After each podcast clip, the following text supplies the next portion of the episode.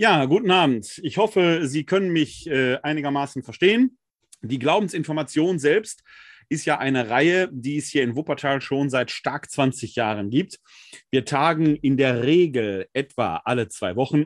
Im Wechsel werden wir hier uns mit systematisch-theologischen und biblisch-theologischen Themen auseinandersetzen.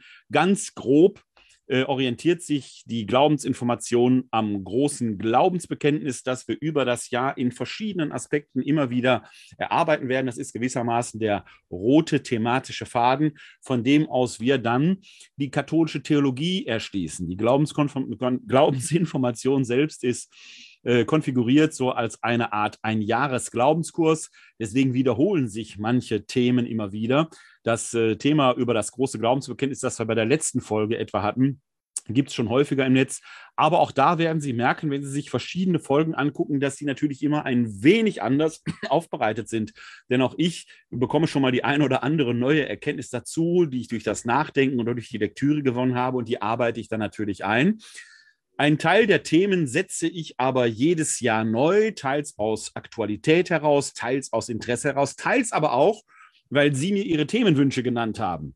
In dieser Saison gibt es deshalb eine ganze Reihe von äh, Abenden, wo Ihre Themenwünsche Platz gefunden haben. Wir werden etwa in einigen Wochen äh, der Frage nachgehen, wie ist die Bibel eigentlich entstanden und warum gibt es keine Fortsetzung? Was bedeutet etwa die Heiligen- und Marienverehrung in der römisch-katholischen Tradition und was bedeutet sie nicht? Und so weiter und so weiter. Ihre Themenwünsche sind also herzlich willkommen. Sie können sie mir sehr gerne schicken. Schicken Sie mir dann einfach eine E-Mail an info-katholische-citykirche-wuppertal.de. Kommt bei mir an. Und dann nehme ich die mit auf die große Liste. Das Programm für diese Saison ist äh, sicherlich schon fertig, klar, keine Frage. Aber die nächste Saison kommt bestimmt. Und wenn es ein ganz, ganz heißes Eisen ist und ich Zeit finde, spricht von meiner Seite aus in diesen Zeiten gar nichts dagegen, dass wir zwischendurch eine Sonderfolge einschieben.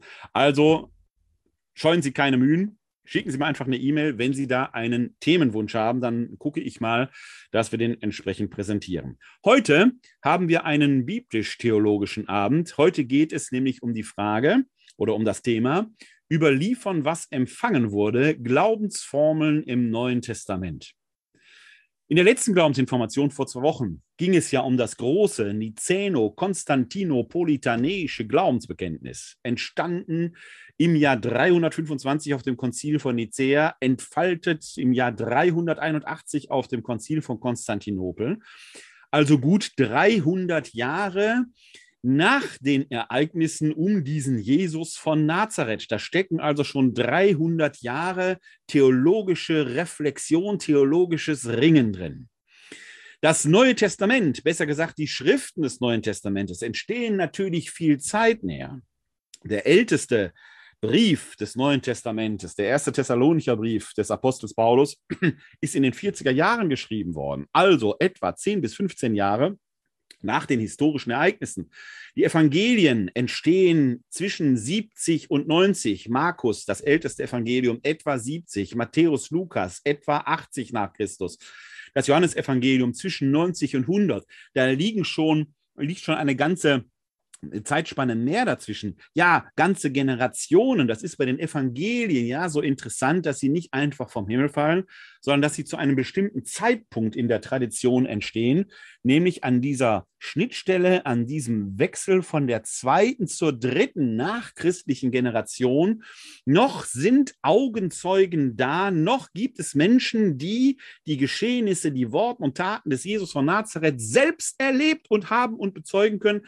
Aber wie das Leben so spielt, man weiß, sie werden nicht mehr lange da sein und man fixiert gewissermaßen deren authentisches Zeugnis dann in den Evangelien, die primär aber Glaubenszeugnis sind.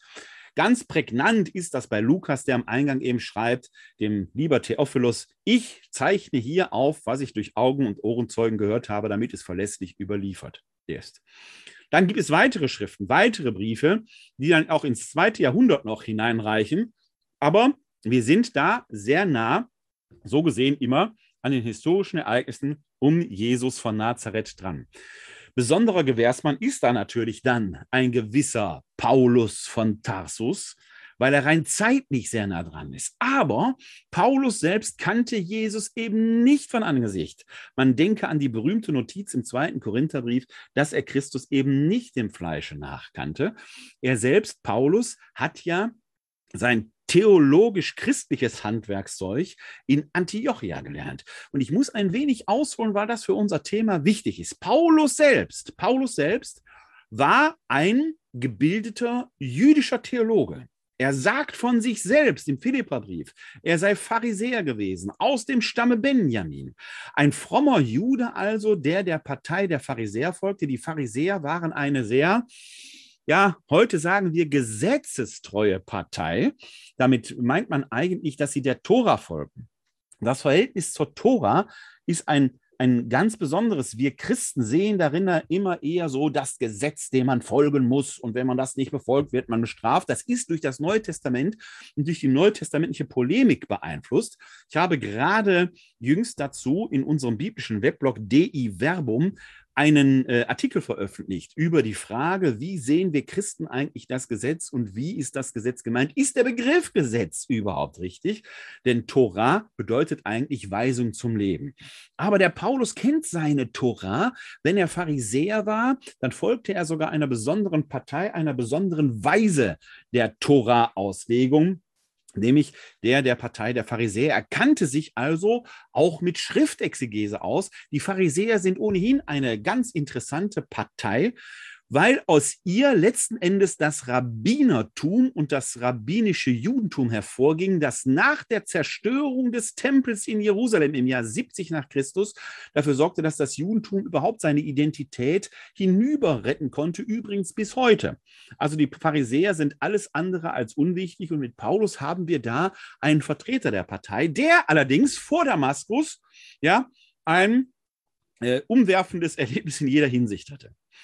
Als Pharisäer konnte er die Christen nur ablehnen, denn wir finden im Buch Deuteronomium im Kapitel 21, Vers 23, also einem Teil der Tora, die Weisung, dass ein am Holz gehängter, ein von Gott verfluchter, ein von Gott verlassener ist.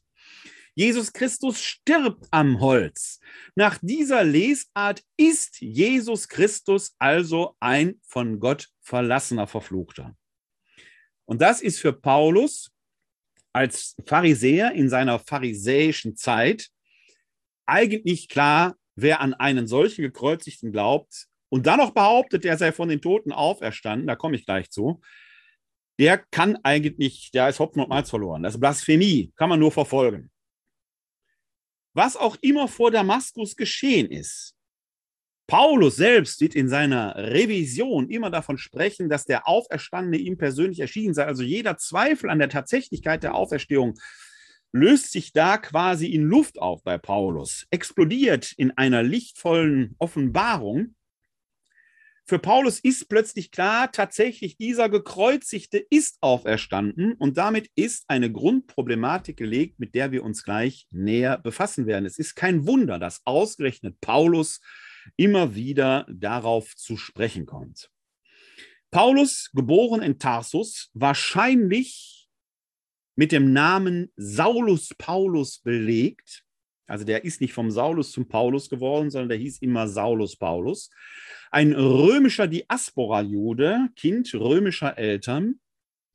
Der Name Saulus, latinisiert, das hebräische Shaul, geht auf den hebräischen König, auf den israelischen König Saul zurück. Der trug also einen Königsnamen. Paulus, vielleicht ein Spitzname oder ein Zusatzname, ist lateinisch und bedeutet einfach nur der Kleine. Was für mich natürlich ganz charmant ist, weil mein Nachname hier natürlich Kleine bedeutet. Also Saulus Paulus heißt wortwörtlich eigentlich nichts anderes als der kleine König, der kleine Saul. Dass er sich später nur Paulus nennt, ist für Paulus in einer besonderen Weise wichtig, weil dieses Kleinsein, dieses Demütigsein vor Gott für ihn zum Programm wird. Denn Gottes Glanz offenbart sich in der Dunkelheit der Welt. Gottes Kraft wird im Schwachen offenbar und so weiter. Diese Paradoxa, die sind für Paulus eminent wichtig. Nach seiner Bekehrung Nach seiner Vision vor Damaskus wird Paulus, und das wissen wir aus der Apostelgeschichte und aus autobiografischen Angaben, die er selbst im Galaterbrief macht, nach Antiochia gegangen sein. Das ist eine ganz interessante Wende im Leben des Paulus, aber auch für die Kirche. Denn in Antiochia gab es schon ein frühchristliches Zentrum, das in einer besonderen Weise Theologie trieb. Das christliche Urzentrum, die Urkeimzelle, saß in Jerusalem, am Ort des Geschehens, wo sich Kreuzestod und Auferstehung ereigneten. In Jerusalem versammelte sich wohl regelmäßig der Zwölferkreis, also die Zwölf, die Jesus selbst auserwählt hatte. Von Jerusalem aus ging es dann in die Welt, aber es entstand wohl schon früh in Antiochia ein zweites Zentrum, sicherlich nicht konkurrierend, auch dort eher aus Judenchristen, aber in Antiochia fing man an, Theologie zu treiben. Und zwar in vielerlei Hinsicht. Man fing nämlich an, das Christusereignis zu reflektieren. Was bedeutet es, dass ein Mensch am Kreuz stirbt wie ein von Gott verfluchter, wie ein Gottverlassener und doch von den Toten aufersteht? Da kann ja nur Gott gewirkt sein. Was bedeutet das, wenn ein Gottverlassener von Gott gerettet wird? Ein Paradox. Und in Antiochia liest man daraus, ich kürze das jetzt ab, das ist natürlich ein komplexer theologischer Prozess, dass die Weisung aus Deuteronomium 21, 23 nicht aufgehoben wird. Der stirbt nach wie vor wie ein Gottverlassener, aber Gott rettet ihn trotzdem. Man folgert daraus, das alleinige fromme Befolgen der Torah führt alleine noch nicht zur Gerechtigkeit vor Gott, sondern die innere zu Gott gewandte Haltung. Die Torah wird nicht aufgehoben, sie dient weiter nachher, äh, weiterhin als lebensdienliche Weisung, aber sie ist nicht mehr allein selig machend. Was jetzt zählt, ist die innere Hinwendung zu, zu Gott, vulgo der Glaube an Jesus Christus. Das ist ein Aspekt, den man sicherlich in Antiochia entwickelt hat. Der christliche Schriftsteller schlechthin, bei dem für uns die antiochenische Theologie greifbar ist, ist dann eben jener Paulus, der sie für uns überliefert hat.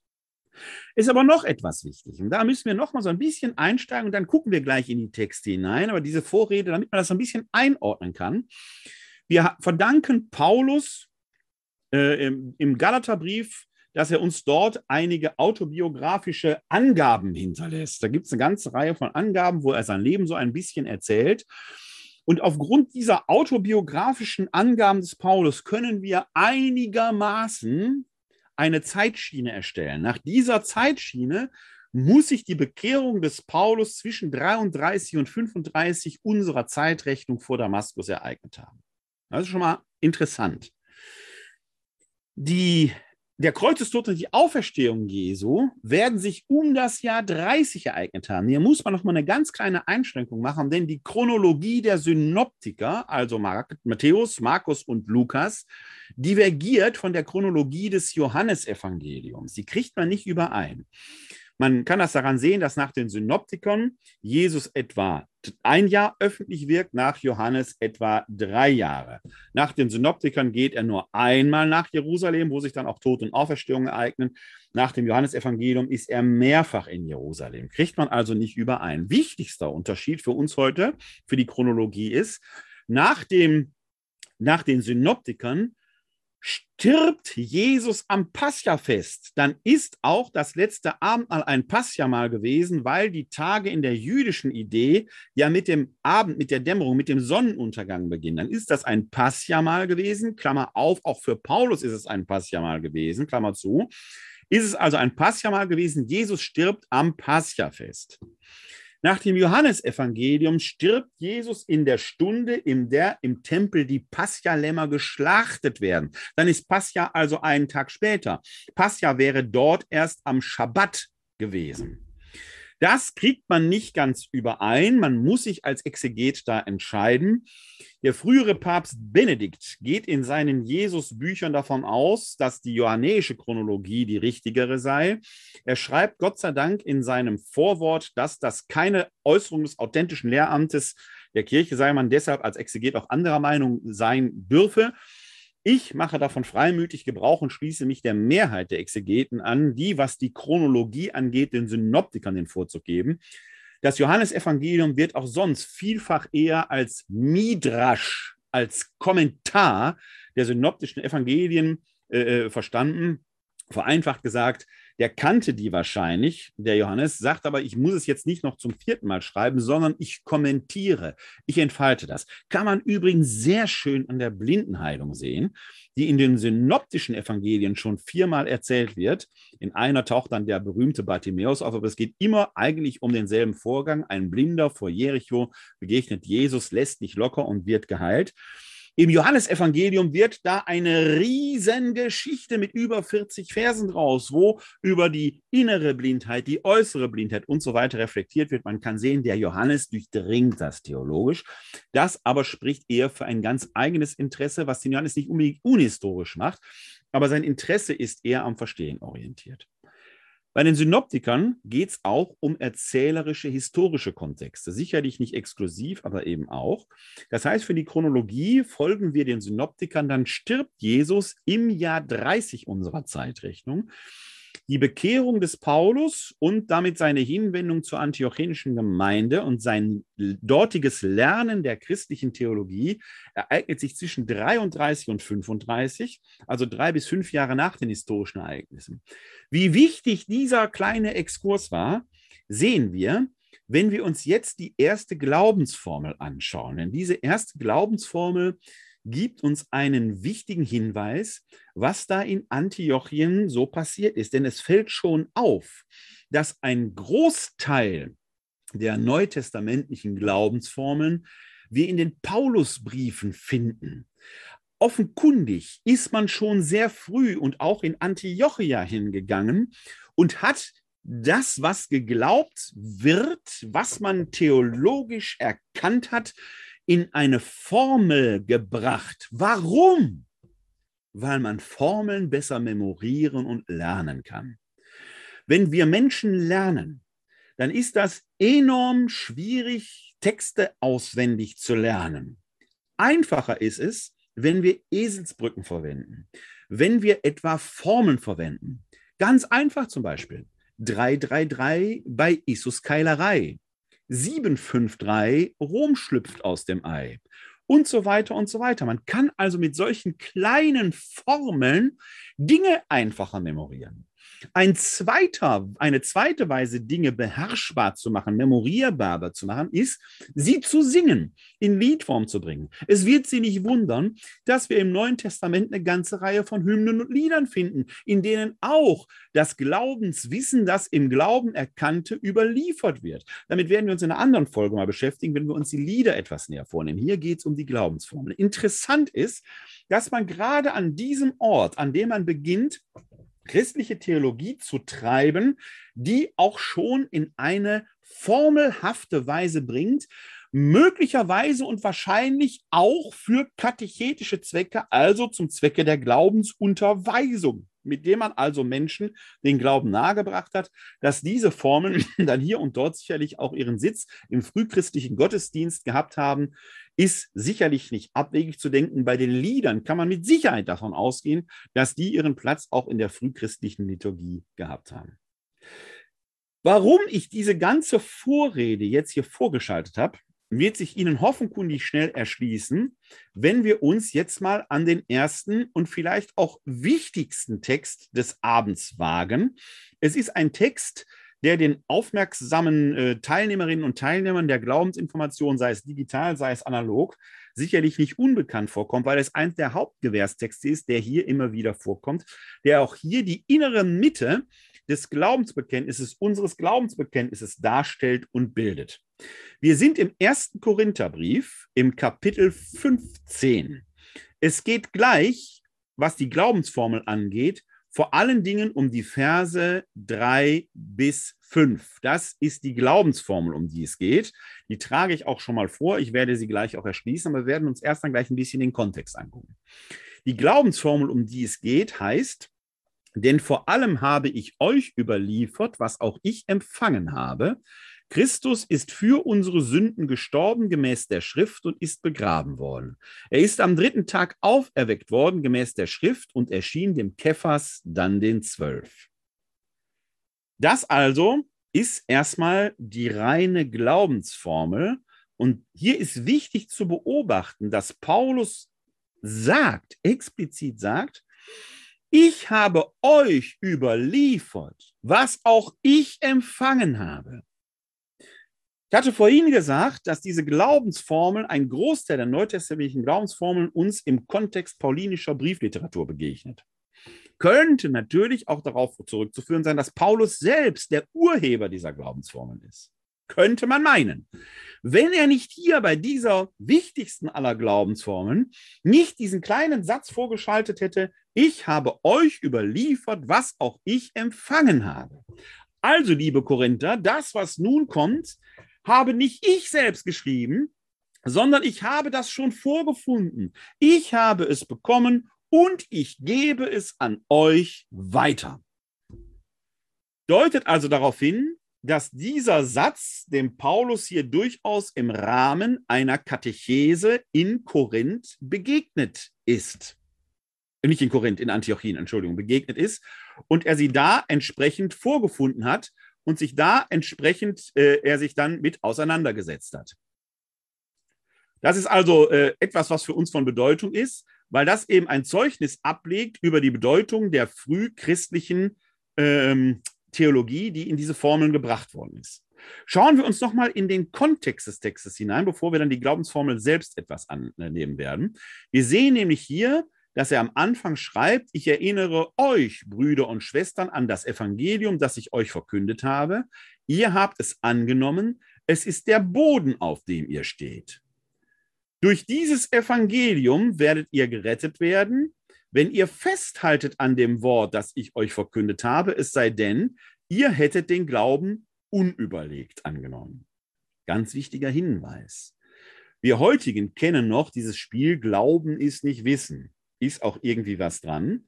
Aber Glauben ist nicht unvernünftig.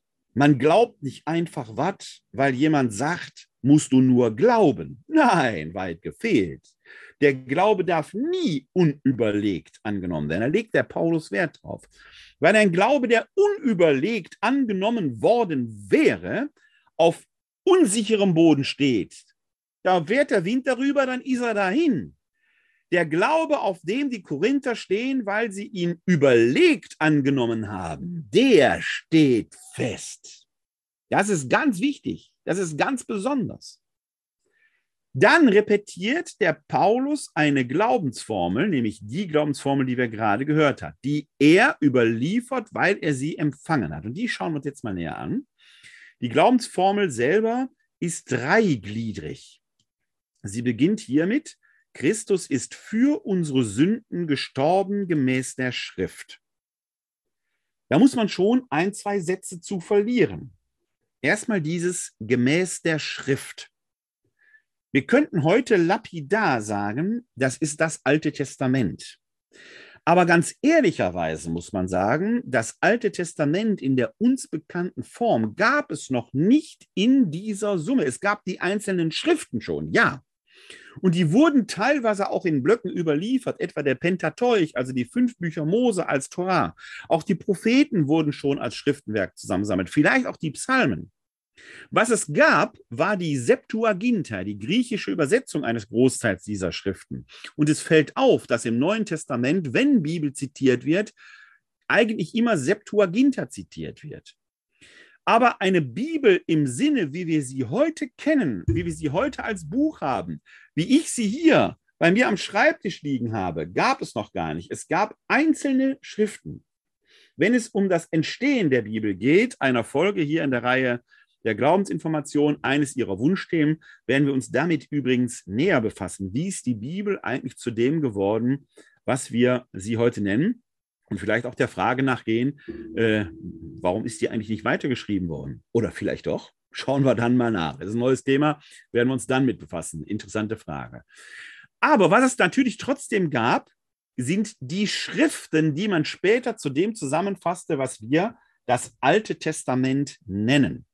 Und dazu gehört eben auch das Buch Deuteronomium mit dem Kapitel 21 und dem 23. Vers. Wer am Holz hängen stirbt, ist ein von Gott verfluchter.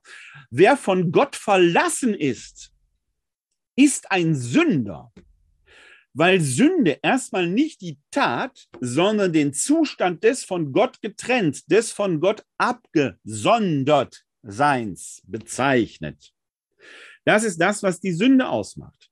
Wenn also ein einem Holz hängender von Gott verlassen ist, dann muss der also auch ein Sünder sein. Hier aber steht ja nicht, Christus ist als Sünder gestorben gemäß der Schrift, sondern für unsere Sünden gestorben. Also es gibt ein Promotiv. Das ist nicht einfach nur Zufall gewesen, Schicksal, Fatum, sondern der Kreuzestod Christi hat eine Zielwirkung gehabt, nämlich für unsere Sünden. Ein Fragezeichen steht hier. Was soll das? Was bedeutet das? Eine formelhafte Verdichtung, die an dieser Stelle noch nicht so ohne weiteres aufgelöst wird. Wir werden uns die Auflösung gleich an anderer Stelle anschauen, die man aus Sicht der antiochenischen Theologie mitdenken muss. Wichtig ist, dass alles geschieht gemäß der Schrift. Das, was hier in dieser Formel verdichtet ist, ist eben exegetische Theologie, die heilige Texte, die anerkanntermaßen als heilige Texte da sind, auch wenn es die Bibel, den Tanach, noch nicht in dieser Form gab, bestand aber ein weiter Konsens, dass diese Texte, die Propheten und der, die Torah zumindest, auf jeden Fall heilige Texte sind. Auch in den Propheten, bei Jesaja, findet man die Hinweise, zum Beispiel in Gottesknechtliedern. Gemäß der Schrift macht diesen ganzen Horizont auf. Mit wenigen Worten wurde für die damaligen Christen ein ganzes Hintergrundrauschen göttlicher Weisungen in den Schriften, die wir später das Alte Testament nennen sollten, zum Klingen gebracht. Ist übrigens eine Technik, die man als Schriftecho bezeichnet. In der klassischen Weise funktioniert das so, dass man einen Teil eines Zitates andeutet und der Rest kommt zum Klingen. Wenn wir das kleine Experiment machen, zumindest wenn Sie noch Goethes Zauberlehrling gelehrt haben, reicht es, wenn ich sagen würde, Walle, Walle, Wasser gehe. Und wenn ich sage, Herr Rebeck von Rebeck im Haveland, haben Sie vielleicht Birnengeschmack auf der Zunge. Das ist Schriftecho. Ich ticke nur ein Teilzitat an und der Rest kommt zum Klingen. Jesus am Kreuz betet, mein Gott, mein Gott, warum hast du mich verlassen? Dann hört das Zitat auf. Aber für den kundigen Leser, für die kundige Hörerin kommt Psalm 22 zum Klingen. Dieses Andeuten gemäß der Schrift, und es kommt ja gleich nochmal, macht also nichts anderes, als den kundigen Leserinnen und dem kundigen Hörer deutlich zu machen, hier geschieht nicht einfach etwas, was man glauben muss, sondern was zutiefst seine Wurzeln in der göttlichen Verheißung der Geschichte Israels hat. Er ist begraben worden. Das ist ein wichtiger Hinweis. Dieser Jesus von Nazareth war wirklich echt tot. Es gibt ja heute noch man muss nur an äh, die Schrift von Johannes Fried denken, der da ganz wilde Theorien entwickelt. Jesus sei am Kreuz gar nicht gestorben, sondern sei scheintot gewesen und sei trotz klaffender Wunde, die dann ja sogar eine wichtige Rolle fürs Überleben spielt, weil da die Pulmohöhle da eröffnet worden sei und so weiter. Der ist an Händen und Füßen, kann kaum laufen, aber der ist dann bis Indien gefunden. Also absurde Thesen, die man heute noch, heute noch äh, äh, äh, verbreitet. Das Neue Testament führt mit dem Lanzenstich in die Seite sogar einen amtlichen römischen Todesbeweis auf. Ja, für den Fall, dass der Gekreuzigte noch nicht tot war, sticht ein Soldat ihm mit einer Lanze in das Herz, damit er spätestens dann tot ist. Das ist ein amtlicher römischer Todesbeweis. Im Glaubensbekenntnis taucht er auf, er ist begraben worden. Er war wirklich tot. Er ist Teil des Sheol, des Totenreiches geworden. Dann aber, er ist am dritten Tage auferstanden, gemäß der Schrift. Auch hier wird wieder auf die Schrift verwiesen, ohne deutlich zu machen, um welche Schrift es sich handelt.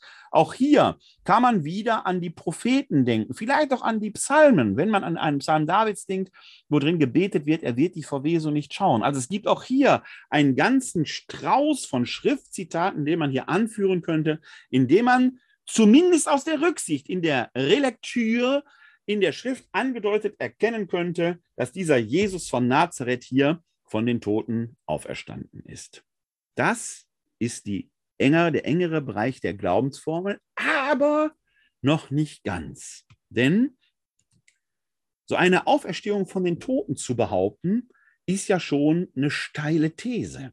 Ja, so wichtig sie für den christlichen Glauben ist, der Paulus beeilt sich ja einige Verse später zu sagen, dass das die zentrale Basis des christlichen Glaubens ist. Wir blättern mal etwas vor, dann sind wir hier in Vers 14.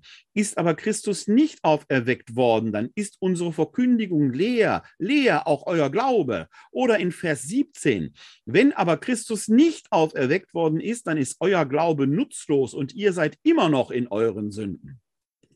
Also es wird hier schon deutlich, der Glaube an den vom Kreuzestod auferstandenen ist für das Christentum essentiell. Da beißt die Maus keinen Faden ab, auch keine Kirchenmaus.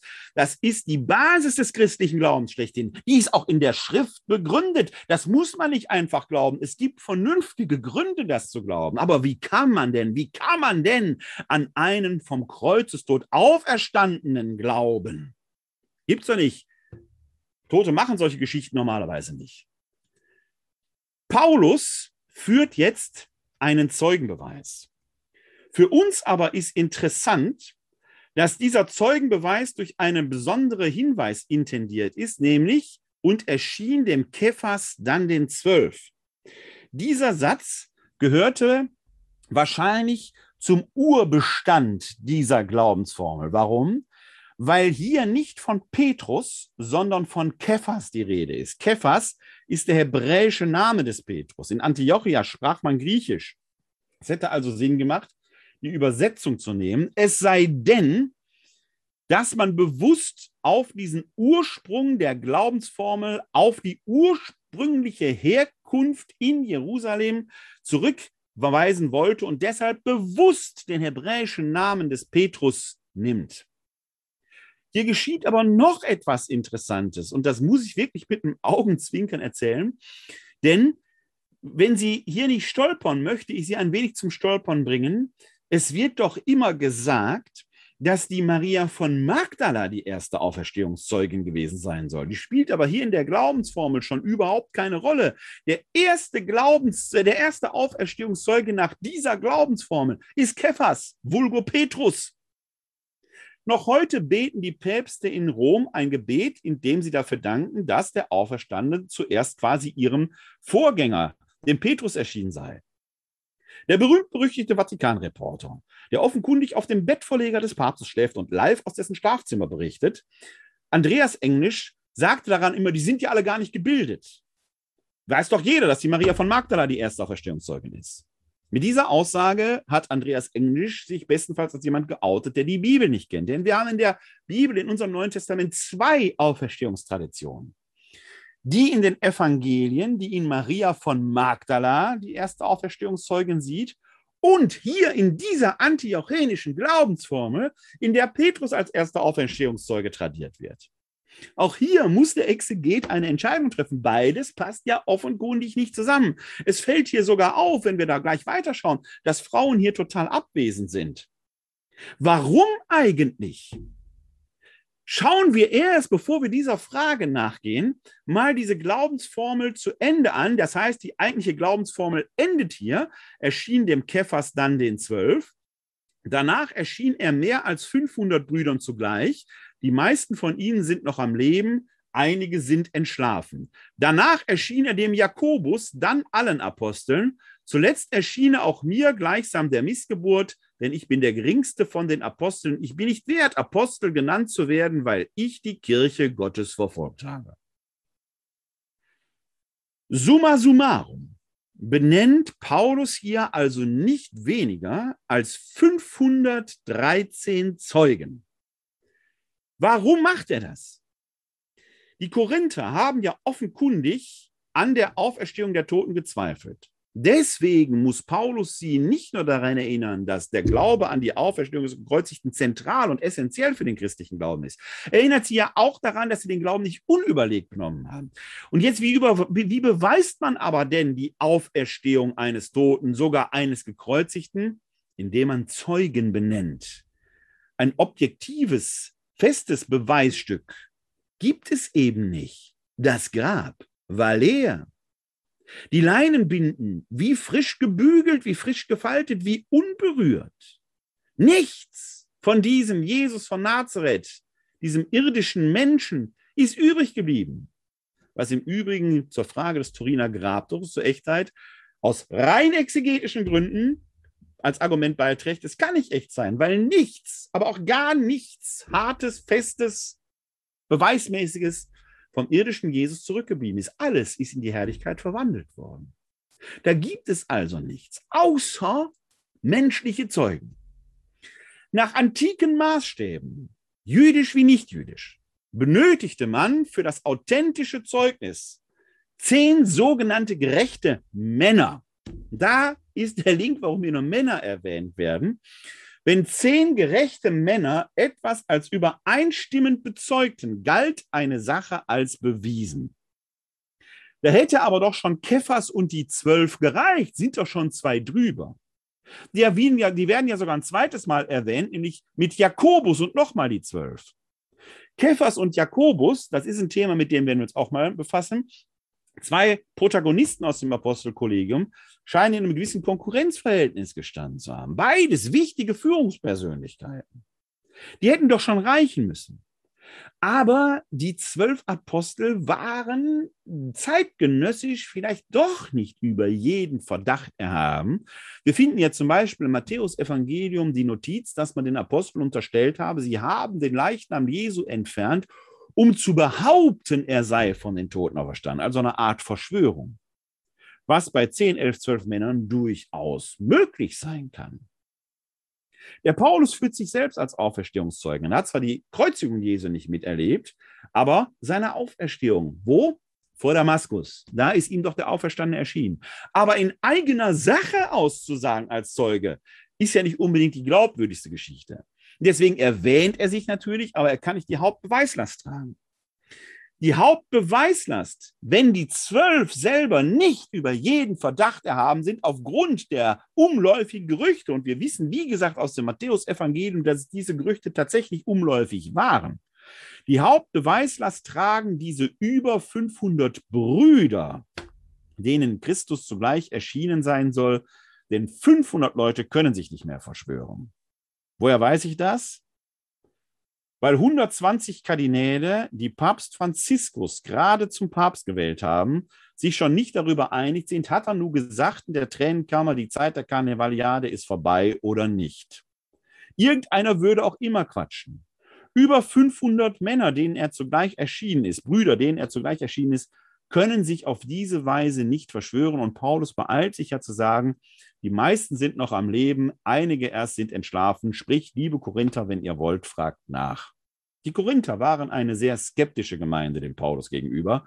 Sie werden nachgefragt haben, da bin ich mir ziemlich sicher. Im zweiten Korintherbrief ist dieses Thema kein Streitthema mehr. Andere schon. Dieses Thema ist abgefrühstückt. Sodass wir im Echo über fast 2000 Jahre aufgrund des konfliktiven Verhältnisses zwischen Paulus und den Korinthern auch hierin immer noch eine gewisse Glaubwürdigkeit erblicken können. Ich wurde manchmal gefragt, ob diese 500 Brüder denn bekannt sind, denn die tauchen sonst nirgends im Neuen Testament auf. Da bin ich persönlich anderer Meinung. Es ist richtig, sie tauchen nicht mehr in dieser Summe auf. Aber wir können den Adressatenkreis trotzdem eingrenzen.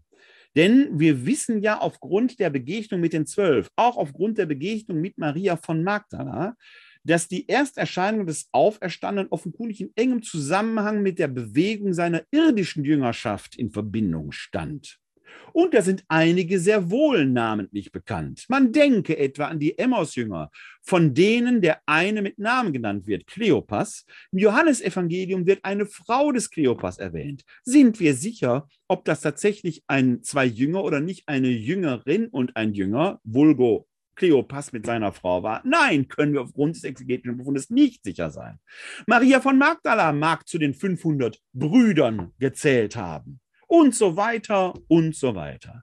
Man kann übrigens tatsächlich die Gefolgschaft Jesu kurz vor seinem Tod auf etwa eine solche Zahl schätzen. Wenn man daran denkt, dass er in seiner jüdischen Zeit, kurze Zeit bevor er nach Jerusalem hineinzieht, äh, alleine 70 Männer und Frauen aussendet, dann muss die Bewegung also größer gewesen sein und so weiter. Also die Nachricht, ob es jetzt exakt 500, ein bisschen mehr, ein bisschen weniger, ist gar nicht so wichtig. Auf jeden Fall eine große Menschenmenge bezeugt die Tatsächlichkeit der Auferstehung Jesu. In den Evangelien taucht dann die Maria von Magdala als erste Auferstehungszeugin auf. Das ist eine so außergewöhnliche Erzählung, weil das eben nach damaligem Verständnis Frauen gar nicht Zeugnis ablegen können. Und tatsächlich unterstellt man eher sogar in den Evangelien, es ist Geschwätz von Frauen. Das allein ist eigentlich eher ein Ausweis, dass es die Maria von Magdala-Tradition die wahrscheinlich ursprünglichere ist. Und sie setzt sich fort in Apokryphenschriften.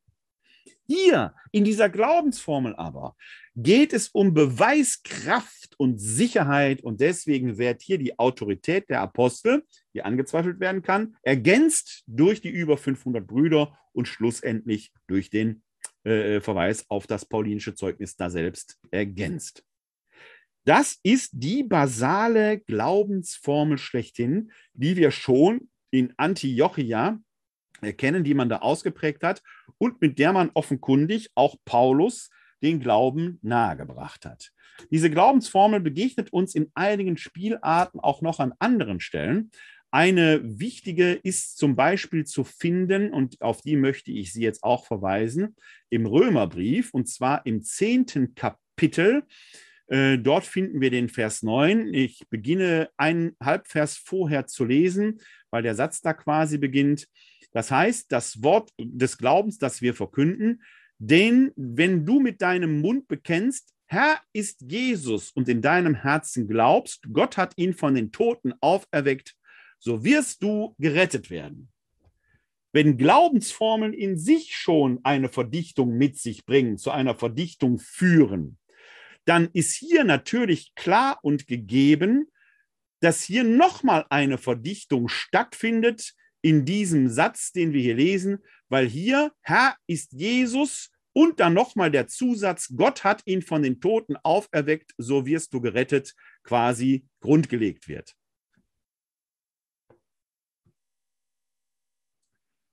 Wir sehen also hier ich bin mir jetzt nicht ganz sicher, ob meine Übertragung gerade abgebrochen ist. Ich versuche gerade noch mal die Verbindung herzustellen.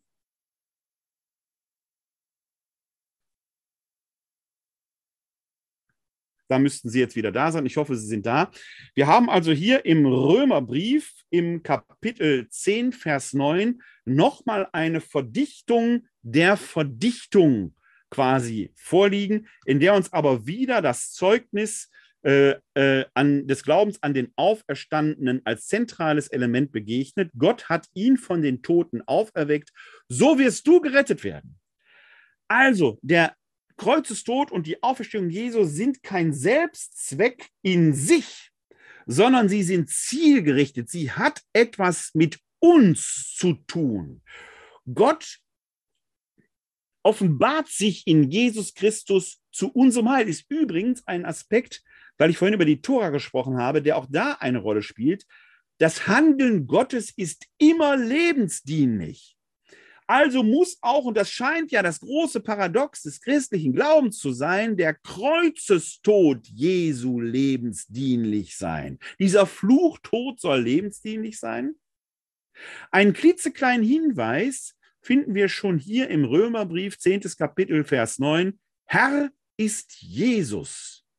Da findet schon ein gedanklicher Fortschritt statt, denn das ist ein absolut christologisches Bekenntnis.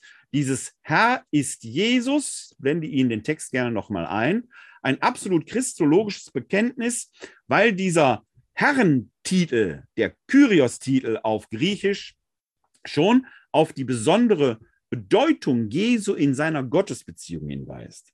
Paulus ist theologisch reflektiv noch einiges von der Entfaltung der Dreifaltigkeitslehre entfernt, aber wir finden doch hier schon, dass Gott in Jesus wirksam ist. Diese Herrentitulatur, die Kyrios-Titulatur, hat ihre Wurzel im Judentum. Denn dort spricht man den Gottesnamen Yahweh ja nicht aus, sondern substituiert ihn zum Beispiel durch Hashem, der Name, oder eben Adonai Und Adonai heißt übersetzt Herr. Also, wenn der Paulus hier diese Formel wiedergibt mit Herr ist Jesus, dann ist da im reflektiven Prozess schon etwas geschehen, dass man sagt, wenn Gott diesen Jesus von Nazareth, der am Kreuz wie ein Gottverfluchter stirbt und dann doch rettet, ist damit offenkundig ein Zeichen gegeben, da ist ein Zeichen mitgesetzt, dass Gott in Jesus selbst wirksam ist. Und auch das wird, das werden wir gleich sehen, formelhaft verdichtet und entfaltet. Wir schauen uns aber in diesem Themenkomplex noch kurz eine Weiterführung in den Evangelien an. Das ist ja besonders interessant, weil wir hiermit auch einen Zeitsprung machen, weil wir die Paulus-Literatur verlassen und mal eben 30, 40 Jahre nach hinten springen. Wir gehen da zuerst einmal in das Markus-Evangelium ins 16. Kapitel und da den Vers 6. Markus 16, Vers 6. Ich blende Ihnen den Text einmal ein. Da haben wir ihn. Da heißt es, er aber sagte zu ihnen, also der Engel im, oder der junge Mann im Grab, erschreckt nicht, ihr sucht Jesus von Nazareth, den Gekreuzigten, er ist auferstanden, er ist nicht hier. Seht, da ist die Stelle, wo man ihn hingelegt hat. Dieser Teil hier, er ist auferstanden, das ist quasi eine Kurzform, ein Christusbekenntnis, das heute noch vorwiegend in der orthodoxen Tradition, aber auch in der römisch-katholischen Tradition ist es nicht ganz unbekannt, dieser Gruß am Osterfest Christus Aneste. Christus ist auferstanden und dann die Antwort darauf, ja, er ist wahrhaft auferstanden, Halleluja. Grundgelegt hier finden wir ihn schon im Markus-Evangelium in dieser Kurzform, er ist auferstanden. In einer ähnlichen Weise finden wir es dann auch im Matthäus-Evangelium, da sind wir im 28. Kapitel, Vers 5 und folgender. Matthäus 28, Vers 5. Auch da heißt es, der Engel aber sagte zu den Frauen, fürchtet euch nicht, ich weiß, ihr sucht Jesus, den Gekreuzigten. Er ist nicht hier, denn er ist auferstanden, wie er gesagt hat. Kommt und seht euch den Ort an, wo er lag. Also auch hier sehen wir, dass in einer extremen Verdichtung, in dieser fast schon als Grußformel vorzufindenden Bekenntnisformel, er ist auferstanden, etwas, was man sich ja schon fast als Schlachtruf, als Parole zurufen kann. Man kann sich fast vorstellen, wie die frühen Christen sich versammelt haben, jemand an der Tür steht und damit keine äh, Apostaten, keine Feinde hineinkommen, man die Parole sagen muss und jemand sagt einfach, er ist auferstanden. Als Parole kann man sich sehr gut vorstellen.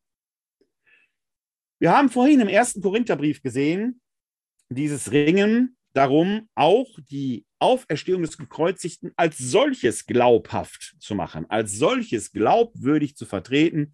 Denn die Auferstehung zu glauben eines Toten, eines Gekreuzigten zumal, ist ja erstmal nicht unbedingt das, was der Verstand von selbst so hergibt. Also muss man Zeugen beibringen, haben wir gesehen.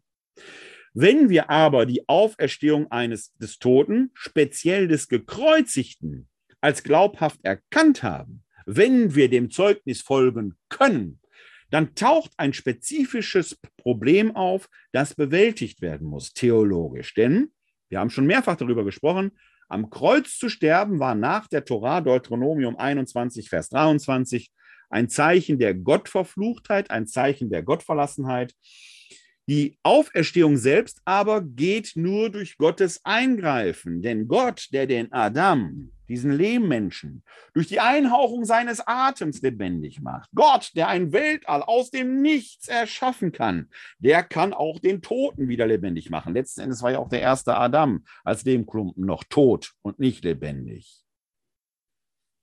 Aber der Gottverlassene, der von Gott gerettet wird, ist ein paradoxes Glaubensbekenntnis. Das ist ja ein innerer Widerspruch. Gott verlassen, Gott gerettet. Dieser innere Widerspruch, dieses Paradox des christlichen Glaubens, bildet die innere Keimzelle der theologischen Reflexion, speziell in Antiochien, weil man gerade in diesem Paradox den Fingerzeig Gottes versteht, der die Torah nicht außer Kraft setzt, der die Torah nicht übertritt, der die Torah eher vervollkommnet und ihrer Funktionalität deutlich macht, lebensdienlich zu sein und darin das Zeichen gibt, nicht allein das Befolgen der Torah in sich bringt dich zu Gott, sondern die innere Gott zugewandte Haltung heißt automatisch, jetzt ist die Zeit gekommen, in der eben auch die Völker ohne Beschneidung in das Volk Gottes aufgenommen werden können, weshalb man in Antiochien speziell dann mit der Heidenmission begann und die in Paulus dann sehr erfolgreich durchführte. So erfolgreich, dass wir heute fast ausnahmslos eine Kirche aus Heidenchristen sind.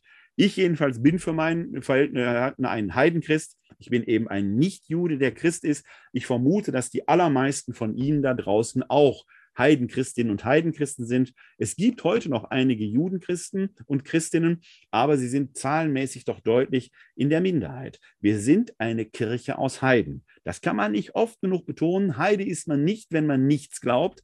Heide ist man, wenn man nicht Jude ist. Dann ist man ein Goi. Und das ist das, was wir in dem Neuen Testament unter Heiden verstehen. Nicht Juden. Wir sind eine Kirche aus Heidenchristen. Für uns selbst ist also diese Frage gegeben, was bedeutet denn jetzt der Kreuzestod und die Auferstehung Jesu Christi? Warum dieses Paradox? Ganz klassisch greifbar ist auch dieser Gedankengang wieder bei Paulus. Er kommt mehrfach in seinen Briefen zu sprechen. Ja, vielleicht war das sogar die Keimzelle und der Wurzelgrund für seine innere Dynamik, für seine Leidenschaft. Denn genau dieses Paradox war ja mal der Grund, warum er die Kirche verfolgt hat, weil er den Sinn des Glaubens an einen Verfluchten, an einen Gottverlassenen zu seiner noch nicht christlichen Zeit nur als blasphemisch erkennen konnte. Und mit derselben Leidenschaft vertritt er nun auch seine Erkenntnis, die er zum Beispiel im Galaterbrief entfaltet. Da sind wir im Galaterbrief im dritten Kapitel, Vers 13. Da schreibt er nämlich, ich blende Ihnen den Text gerade mal eben ein, einen kleinen Moment. Da haben wir ihn, Galaterbrief, Kapitel 3, Vers 13. Christus hat uns vom Fluch des Gesetzes freigekauft, indem er für uns zum Fluch geworden ist. Denn es steht geschrieben, verflucht ist jeder, der am Holz hängt. Paulus selbst zitiert also hier die Torah, die er hier als Gesetz, als Nomos bezeichnet. Es gibt etwas, ja, ich möchte es doch fatal nennen, im Umgang des Neuen Testamentes mit der Torah, selbst aus dem Munde des Paulus, der doch als Pharisäer mal ein glühender Verehrer der Torah war. Sie wird immer etwas despektierlich als Nomos, als Gesetz bezeichnet. Das ist zwar ein Sprachgebrauch, der schon auf die Septuaginta zurückgeht. Auch die Septuaginta übersetzt, wenn von Torah die Rede ist, von der Weisung die Rede ist, immer mit Nomos, mit Gesetz. Aber in der Septuaginta ist die innere Weite der Lebensdienlichkeit aufbewahrt, während wir im Neuen Testament eine Engführung sehen. Das mag an der konfliktiven Auseinandersetzung mit der jüdischen Umwelt stehen. Denn eine Kirche aus Heidenchristen ist schon mit einer Kirche aus Judenchristen nicht so einfach kompatibel, wie der antiochenische Vorfall in der Begegnung des Petrus und Paulus in Antiochien zeigt, wo Petrus zuerst mit den Heidenchristen verehrt und als dann die Leute des Jakobus kommen, er kalte Füße kriegt und er dann diesen Kontakt abbricht. Der große Konflikt der frühen Kirche für uns heute kaum ergreifbar. Für uns heute greifbar ist aber sehr wohl, dass wir die Juden gerne als unsere älteren Brüder und Schwestern haben würden, wir aus jüdischer Sicht aber vielleicht eher hinzugekommene Stiefgeschwister sind, bei denen man nicht weiß, was wollen die eigentlich hier. Wir glauben an denselben Gott. Jesus war Jude. Und wir Christen müssen dürfen nie leugnen, wir haben es viel zu oft in der Geschichte geleugnet, dass wir aus dem Judentum hervorgegangen sind. Wir können aber eine Geschwisterlichkeit nicht ohne weiteres erzwingen, denn die Juden sind Gottes auserwähltes Volk mit oder ohne uns. Wir sind die hinzugekommenen. Wir sind, um es mit Paulus zu sagen, der aufgepfropfte Zweig dass Paulus ausgerechnet, der Pharisäer, der doch den Torah so verehrt hat, dass ausgerechnet Paulus dann äh, so etwas scheinbar abschätzig über den Nomos, über das Gesetz redet, hat damit zu tun, dass er sich mit judenchristlichen Agitatoren in Galatien und anderswo auseinandersetzt, die predigen, ihr könnt nur Christen sein, nur dann Jesus-Jünger sein, wenn ihr euch beschneiden lasst. Das wiederum ging komplett gegen die antiochenische Theologie. Wir haben da also eine Auseinandersetzung, die mit strenger Polemik geführt wird. Das ist ein bisschen wie im Bundestag, wenn SPD und CDU sich hoffentlich mal wieder richtig streiten. Das ist der Hintergrund, das muss man sich immer klar machen. Aber das Interessante ist eben, dass Paulus selbst jetzt hier genau jene fragliche Stelle aus dem Buch Deuteronomium zitiert. Verflucht ist jeder, der am Holze hängt. Ergo ist Christus wie ein Verfluchter gestorben, denn er ist uns zum Fluch geworden.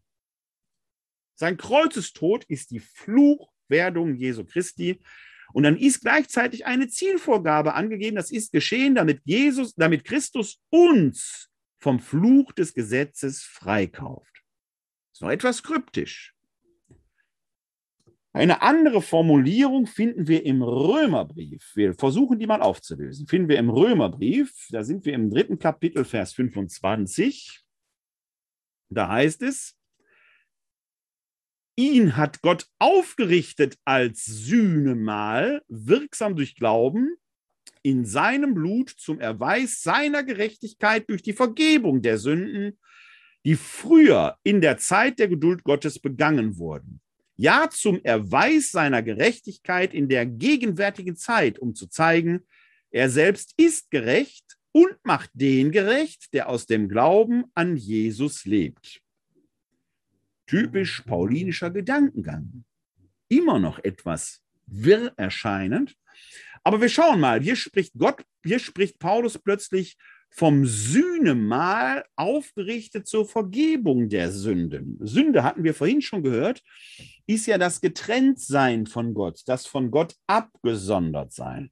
Das Gegenstück dazu ist die Sühne, die uns wieder zu Söhnen und Töchtern macht ein Sühnemal bewirkt diese Versöhnung. Ah, hier geht es also offenkundig um einen Prozess, wie wir aus dem Zustand des von Gott getrennt Seins und wer würde leugnen wollen, dass wir von Gott getrennt sind, das ist ja erstmal das subjektive, individuelle Empfinden, dass wir von Gott getrennt sind weil wir eben nicht Gott sind. Ja? Ich, Gott sitzt mir nicht so gegenüber. Also ist doch erstmal das subjektive Empfinden, wir sind von Gott getrennt. Können wir vor Gott überhaupt bestehen? Und dieses vor Gott bestehen wird biblisch mit Gerechtigkeit bezeichnet. Da taucht dieser dritte wichtige Begriff neben Sünde, Sühne und Gerechtigkeit, ist der dritte wichtige Begriff, durch die Vergebung der Sünden auf, die Gerechtmachung vor Gott. Gerechtigkeit hat etwas mit Aufrichtung zu tun. Das Gericht Gottes macht gerecht. Es ist kein Strafgericht, sondern es richtet die letzte Gerechtigkeit auf. Damit sind alle wichtigen Begriffe gegeben, die man theologisch braucht, um, also das Handwerkszeug, die man theologisch braucht, um das Paradox von Kreuzestod und Auferstehung, von der Errettung, göttlichen Errettung des Gottverlassenen bewältigen und aufzulösen können. Und Paulus macht das in der ihm bekannten, unnachahmlichen Art mit einer klassischen Glaubensformel, die wir im zweiten Korintherbrief, im fünften Kapitel, in Vers 21 finden. Dort schreibt er, er hat den, der keine Sünde kannte, für uns zur Sünde gemacht, damit wir in ihm Gerechtigkeit Gottes würden. Auch dieser Satz hat eine formelhafte Qualität. Hier fehlt der Zusatz, ich habe euch überliefert, was auch ich empfangen habe. Es ist ein Satz, der zutiefst in der antiochenischen Theologie verwurzelt ist, der dort seine, seinen Wurzelgrund hat. Aber hier fehlt eben diese Zitationsformel, sodass es nicht auszuschließen, dass das Paulus selbst diese Formel im zweiten Korintherbrief gefunden, geprägt, aufgeschrieben und für uns damit auch überliefert hat. Ein hochkomplexer Satz, er hat den, der keine Sünde kannte, für uns zur Sünde gemacht, damit wir Gerechtigkeit Gottes würden in ihm. Ich blende ihn eben, weil der so schön ist, nochmal ein, damit wir ihn auflösen können. Nochmal. Sünde ist der Zustand des von Gott Getrenntseins. Er hat den, der keine Sünde kannte. Wir erinnern uns vorhin an den Satz im Römerbrief, Herr ist Jesus Christus wenn Gott in Jesus wirksam war, gegenwärtig war, und wir sind uns in der theologischen Reflexion auf diesem Niveau hier noch nicht ausformuliert in der Dreifaltigkeitstheologie, aber man merkt natürlich schon die, die Anfänge. Jesus wird als jemand gesehen, in dem Gott wirksam war. Ob er selber schon Gott war oder nicht, ist noch nicht die Frage. Gibt kein Ja und kein Nein dazu. Es ist nur klar, in Jesus war Gott gegenwärtig. Dann kann Jesus die Sünde nicht gekannt haben, nicht weil er nie was Böses getan hätte. Tempel, Händler rausschmeißen, sich einen Strick aus Peitschen machen, äh, Pharisäer beschimpfen als übertünchte Gräber, Reiche äh, nahezu zynisch zu Maßregeln, eher geht ein Kamel durch ein Nadelöhr. Das sind jetzt nicht alles so furchtbar liebe Sachen. Einer syrophönizischen Frau, die um die Heilung ihrer Tochter bildet, an den Kopf zu werfen, dass äh, es sich nicht geziemt, äh, den Hunden vom Brot der Tisch der Israeliten zu geben. Es sind nicht so ganz nette liebe Sachen. Also, dass da nur ein lieber, holder Heiland durch Galiläa und Judäa gezogen sei, da muss man ein bisschen vorsichtig sein. Daran merkt man schon, die Sünde ist der Zustand des von Gott Getrenntseins. Wenn Gott in Jesus wirksam war, kann Jesus nicht von Gott getrennt gewesen sein. Er kann also die Sünde nicht gekannt haben. Der aber wurde für uns zur Sünde gemacht. Das hatten wir schon. Der Tod am Kreuz wird so unterschrieben. Als Tod der Gottverlassenheit, als Fluchtod der Sünder. Jetzt kommt's. Damit wir in ihm Gerechtigkeit Gottes führen. Da haben wir die Gerechtigkeit und die Zielperspektive, damit uns was passiert.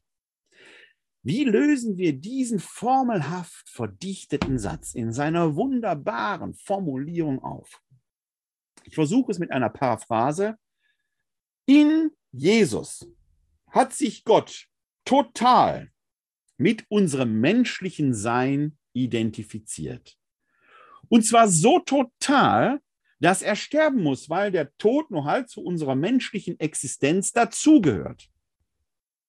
Er identifiziert sich aber nicht nur mit einem Teil unserer menschlichen Existenz, sondern mit der schlimmstmöglichen, nämlich einer Existenz, die den Fluchtod am Kreuz stirbt. Damit hat Gott sich jetzt nur wirklich mit allen Menschen bis in die tiefsten Tiefen des denkbaren Todes hinein total identifiziert. In diesem ersten Halbsatz, er hat den, der keine Sünde kannte und für uns zur Sünde gemacht, ist diese Totalidentifikation Gottes auf den Punkt gebracht worden. Wenn er sich mit uns total identifiziert, muss er sterben. Und er stirbt den niedrigsten, den schrecklichsten aller damals denkbaren Tode.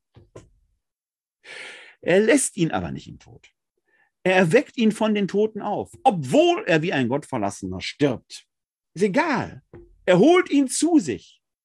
Und jetzt sagt die Logik, wenn er sich schon in Jesus Christus total mit uns identifiziert, um uns das Zeichen zu geben, dass er eben nicht weg ist, dass er kein ferner Gott, dass er Yahweh, der er ich bin, da ist, leibhaftig, im Fleisch, dann gilt doch jetzt im Umkehrschluss, dass uns auch die Auferstehung blüht, dass wir in ihm, mit ihm auch in der Auferstehung identifiziert sein werden. Das heißt, die Auferstehung Christi vom Kreuzestod zeigt, die Tür zu Gott steht für alle Menschen auf. Alle, alle können zu Gott treten. Niemand, niemand wird gezwungen, durch diese Tür zu gehen. Es wird keiner gestoßen. Das Freiheitsprinzip bleibt klar. Aber die Chance, zu ihm zu kommen, wenn du nur willst, hat jetzt jeder Mensch. Ist natürlich klar. Bei uns Menschen sind die moralischen äh, Ansprüche doch sehr unterschiedlich. Ja, also ein, ein äh, Adolf Hitler, der sechs Millionen Juden ins Gas geschickt hat, die können doch jetzt nicht alle fröhlich im Himmel miteinander tanzen. Nein, Gott richtet die Gerechtigkeit auf. Das letzte Gericht ist kein Strafgericht. Er richtet die Gerechtigkeit auf. Wir werden uns an einem Abend hier in der Glaubensinformation mit den Ideen des Neuen Testamentes, was kommt nach dem Tod und wie können wir uns dieses Gericht vorstellen, näher befassen kann ich Sie jetzt darauf verweisen, werden wir im November werden wir dazu eine Folge haben. Ja? Dass Gott diese Gerechtigkeit aufrichtet, das ist das große Ziel. Und da werden wir, und das kann ich jetzt schon mal vorgreifen, den Lohn empfangen für das Gute und das Böse, das wir im irdischen Leben getan haben.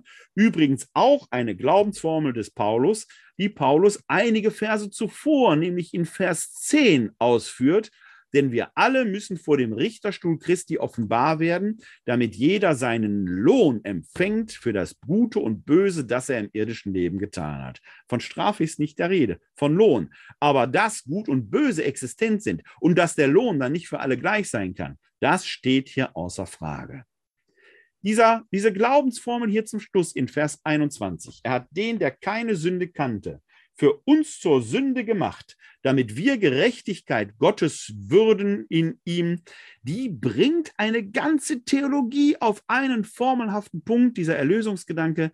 Wer auch immer sich nur glaubend zu diesem Jesus hinwendet, der kann auf Rettung hoffen. Vielleicht gilt dieser Satz, und das kann man mit Origenes sagen, sogar für potenziell für alle Menschen, die in der Sekunde des Todes, ohne Jesus auch nur gekannt zu haben, oder selbst wenn sie ihn gekannt haben und ihn abgelehnt haben, wenn sie ihn im Tod dann doch erkennen und die Tür durchschreiten wollen, Hoffnung auf Rettung haben. Gott selbst wird dann freilich die letzte Gerechtigkeit aufrichten. Er wird die Täter zur Verantwortung ziehen und die, die hier betroffen gewesen sind, in ihre Rechte einsetzen.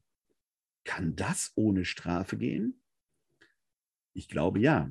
Wir werden uns, wie gesagt, in einer Folge da etwas näher mit befassen. Ich äh, zitiere und paraphrasiere jetzt hier nur Paulus aus dem ersten Korintherbrief im dritten Kapitel. Da beschreibt er das Leben, das irdische Leben eines Menschen wie das Sammeln von Baustoffen. Du, o oh Mensch, entscheidest letzten Endes, ob du Gold, Silber und Edelsteine sammelst und dein Lebenshaus daraus baust oder Holz, Heu oder Stroh. Stehst du vor Gott im göttlichen Gericht, wird das Feuer der Liebe Gottes deinen Bau prüfen.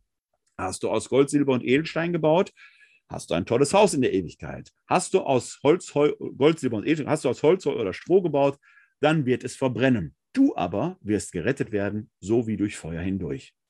Also, damit werden wir uns nochmal etwas näher befassen. Wir sehen also hier, dass auch die Bedeutung des Todes Jesu in der frühchristlichen Katechese schon ein ganz wichtiger Aspekt war, mit dem man sich auseinandergesetzt hat, mit dem man sich beschäftigt hat und auch die man hier formelhaft auf den Punkt gebracht wird. Und in diesem Fall bin ich der Meinung, dass hier der Paulus selbst durchaus in seiner Autorenschaft in Anschlag gebracht werden kann. Das gerade speziell für Paulus das Ganze auch noch in seiner eschatologischen Dimension, also auf das Jenseits hingedacht, von Bedeutung war, sehen wir an einer kurzen formelhaften Ausführung im ersten Thessalonicher Brief. Das ist der älteste Paulusbrief, der älteste Text des Neuen Testamentes überhaupt. Da sind wir im ersten Kapitel und da die Verse 9 und folgender. Ich blende Ihnen den Text wieder ein. Da sind wir, 1. Thessalonicher Brief, Vers 9 und 10. Denn man erzählt sich überall, welche Aufnahme wir bei euch gefunden haben und wie ihr euch von den Götzen zu Gott bekehrt habt, dem lebendigen und wahren Gott zu dienen und seinen Sohn vom Himmel her zu erwarten, Jesus, den er von den Toten auferweckt hat und der uns dem kommenden Zorn entreißt. Da sind eine ganze Reihe von formelhaften äh, Elementen drin. Wir haben Jesus, der von den Toten auferweckt wurde oder auferweckt worden ist, der Sohn, der vom Himmel her zu erwarten ist. Aber hier haben wir auch eine schöne Abgrenzung des lebendigen und wahren Gottes zu den Götzen, von denen sich die Thessalonicher zu Gott bekehrt haben. Das ist ja die Umwelt, in der das Christentum damals existierte. Da gab es eben nicht nur die Juden, sondern vor allem gab es den Polytheismus der heidnischen Umwelt Götzenstatuen wurden göttliche Kräfte beigemessen. Ja, sogar Kaiser in Rom ließ sich als Gott, Götter verehren. Und hier schreibt Paulus eben sehr deutlich, es gibt nur den einen lebendigen und wahren Gott. Und damit schließt man letzten Endes an die urjüdische Bekenntnisformel Shema Israel, höre Israel, dein Gott ist ein einziger an. Das Christentum hat seine Wurzeln im Judentum. Es gibt nur einen wahren Gott. In unserem Gottesbekenntnis haben wir deshalb ziemlich weit oben, wo es um die Göttlichkeit Jesu geht, diese Trias. Gott von Gott, Licht vom Licht, wahrer Gott von wahrem Gott. Gott von Gott ist okay. Könnte ja auch Gott von Zeus sein, ja. Äh, na, er ist Licht vom Licht. Auch das könnte noch mit Zeus zusammenhängen, denn das etruskische Wort für Licht, Jew, steckt in Zeus, auch in Jupiter ja drin. Nein, er ist nicht nur irgendwie Gott von irgendwelchen Göttern oder Götzen, er ist der wahre Gott vom wahren Gott. Und auch das finden wir im ersten Thessalonicher Brief sehr schön ausgeführt. Dann haben wir noch, und damit möchte ich quasi schon so ein bisschen auf die Zielgerade einschwenken, natürlich eine ganz andere, wichtige, bedeutsame Glaubensformel im Neuen Testament, die sogar viermal auftaucht. Wir schauen sie uns jetzt hier einmal in der ältesten uns überlieferten Fassung an. Da sind wir im ersten Korintherbrief im Kapitel 11. Da die Verse 23 bis 26. 1 Korinther 11, die Verse 23 bis 26. Ich blende Ihnen den Text mal ein. Da lesen wir, denn ich habe vom Herrn empfangen, was ich euch dann überliefert habe. Jesus der Herr nahm in der Nacht, in der er ausgeliefert wurde, Brot, sprach das Dankgebet, brach das Brot und sagte, das ist mein Blut für euch. Tut dies zu meinem Gedächtnis. Ebenso nahm er nach dem Mahl den Kelch und sagte, dieser Kelch ist der neue Bund in meinem Blut. Tut dies, so oft ihr daraus trinkt, zu meinem Gedächtnis. Denn so oft ihr von diesem Brot esst und aus dem Kelch trinkt, verkündet ihr den Tod des Herrn, bis er kommt. Der Einsetzungsbericht. Der älteste Einsetzungsbericht, der greifbar ist für uns im Neuen Testament, in der Version des Paulus im ersten Korintherbrief, aufgeschrieben etwa um das Jahr 50. Die anderen drei Einsetzungsberichte finden wir dann bei den Synoptikern Matthäus, Markus und Lukas, 30 Jahre später verfasst. Wir können hier in der paulinischen Version schon daran sehen, dass man offenkundig im Herrenmahl diese Worte Jesu schon gesprochen hat, die in anderen Traditionslinien dann in die synoptische Überlieferung hinein folgt. Wir haben aber auch hier wieder die interessante Einleitungsformel, die wir in einer Variante schon kennengelernt haben. Denn ich habe vom Herrn empfangen, was ich euch überliefert habe. Hier wird sogar der Urheber betont, nämlich der Herr. Es ist eben nicht die antiochenische Gemeinde, wie bei der Glaubensformel vorhin aus dem 1. Korintherbrief Kapitel 15, die die Urheberschaft hat, die geprägt hat. Nein, das sind die Worte Jesu selbst, die in Antiochien aufbewahrt wurden und überliefert wurden. Er hat diese Worte deshalb vom Herrn empfangen. Der Herr hat sie formuliert, nicht irgendwelche anderen Menschen. Und die hat Paulus getreu überliefert, nämlich, dass der Herr in der Nacht, nahm in der Nacht, in der er ausgeliefert wurde, Brot nahm, das Dankgebet sprach, das Brot brach und sagte, das ist mein Leib, für euch tut dies zu meinem Gedächtnis.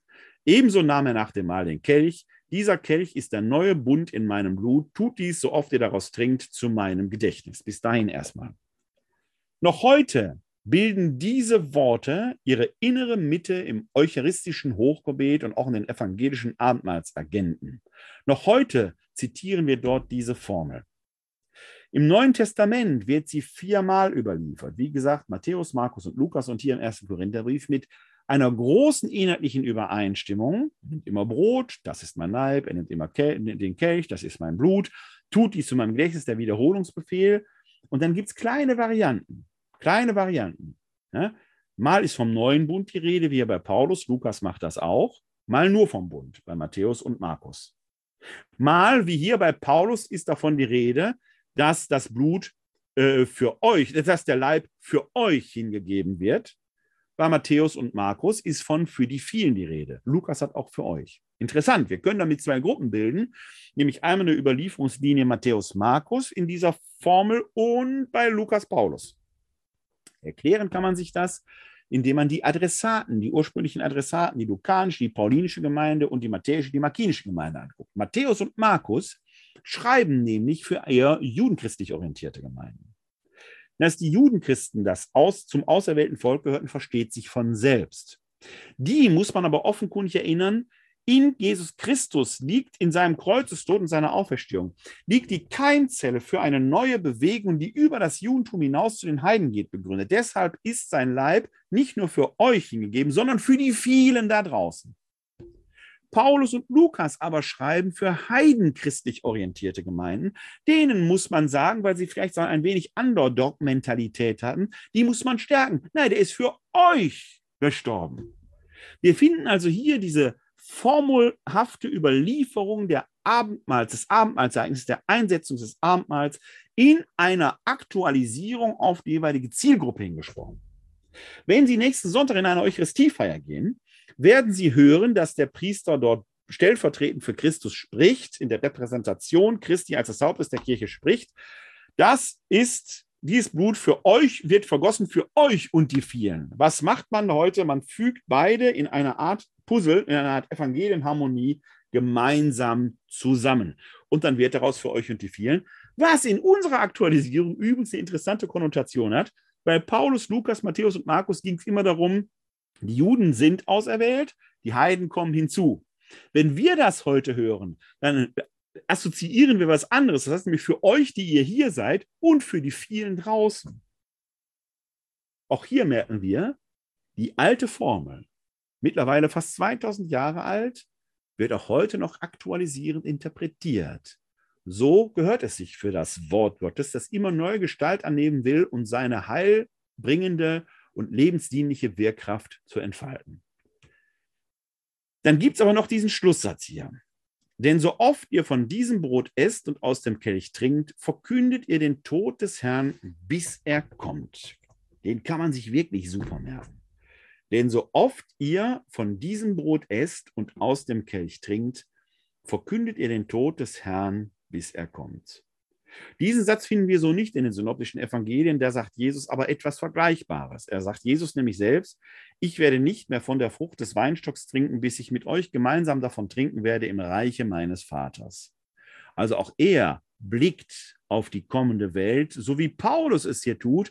Das hier werden wir pflegen, bis der Herr kommt. Der sogenannte eschatologische Ausblick. Diese Formel, wir verkünden den Tod des Herrn, bis er kommt, beten wir auch heute noch in unserer Eucharistiefeier, nämlich im Geheimnis des Glaubens. Deinen Tod, o Herr, verkünden wir und deine Auferstehung preisen wir, bis du kommst in Herrlichkeit. Sie merken, so Formeln haben es in sich. Formeln machen den Glauben überlieferbar, memorierbar. Wir können ihn in Formeln verdichtet weitergeben. Und wer eine Formel versteht, der kann sie sich nicht nur merken, sondern für den kommt in der Formel eine ganze Glaubenswelt zum Klingen. Ich hoffe, Ihnen hat dieser Abend, dieser Vortrag etwas Freude gemacht. Äh, er hat Ihnen die Welt der neutestamentlichen Formeln erschlossen. Ich habe mein Abitur in den Leistungsfächern Mathe und Chemie gemacht und Formeln waren damals schon wichtig, damit man sie sich gut merken konnte. Sie merken, wir Theologinnen und Theologen kennen solche Formeln eben auch, mit denen man sich den Glauben merken kann. Die allerwichtigste und kürzeste Formel des Glaubenserkenntnisses ist übrigens das Kreuzzeichen. Dieses im Namen des Vaters und des Sohnes und des Heiligen Geistes. Der Vater ist der Schöpfer im Himmel. Der Sohn ist für uns herabgekommen auf die Erde. Deswegen zeigen wir nach unten, während wir den Vater nach oben grüßen, zeigen nach unten. Und der Heilige Geist ist die Weise Gottes, wie er in uns atmet. Denn auch das ist eine Erkenntnis, die die frühen Christen hatten. So wie Christus keine Sünde kannte, weil Gott durch ihn wirkte, so kennen auch wir Christen eigentlich die Sünde nicht. Oder, um es paulinisch auszudrücken, wir sind der Sünde gestorben. Warum? Weil Gott in uns wohnt. Für Paulus sind wir Tempel des Heiligen Geistes. So sollten wir leben. Und wenn Sie das nächste Mal das Kreuzzeichen machen und Sie grüßen die Geistträgerinnen und Geistträger links und rechts von Ihnen, übrigens auch die, die es gar nicht wissen. Denn es gibt so viele Menschen, die atmen, die noch nicht mal getauft sind. In allen wohnt der Geist Gottes. Wir sollten das weitererzählen, damit auch Sie lebensdienlich ein glückliches Leben in Fülle führen können. So Formen haben es in sich. Selbst das Kreuzzeichen. Im Namen des Vaters und des Sohnes und des Heiligen Geistes. Amen. Ihnen allen da draußen wünsche ich noch eine gute Zeit. Wenn Sie möchten, sind Sie sehr herzlich zur nächsten Glaubensinformation willkommen. Die wird es hier geben in zwei Wochen am, Moment, jetzt bin ich beim falschen Termin gelandet, Entschuldigung, in zwei Wochen am 15. September um 19 Uhr. Dann lautet das Thema Allmächtig, Ohnmächtig, Gott, der Vater und der Schöpfer. Sie sind dann herzlich wieder hier zum Webinar willkommen unter www.kck42.de-webinar. Dann können Sie live dabei sein. Bis dahin, möge Gott Sie alle segnen, im Namen des Vaters, des Sohnes und des Heiligen Geistes. Bleiben oder werden Sie gesund und helfen Sie anderen, gesund zu bleiben oder zu werden, Ihnen allen da draußen ein herzliches Glück auf.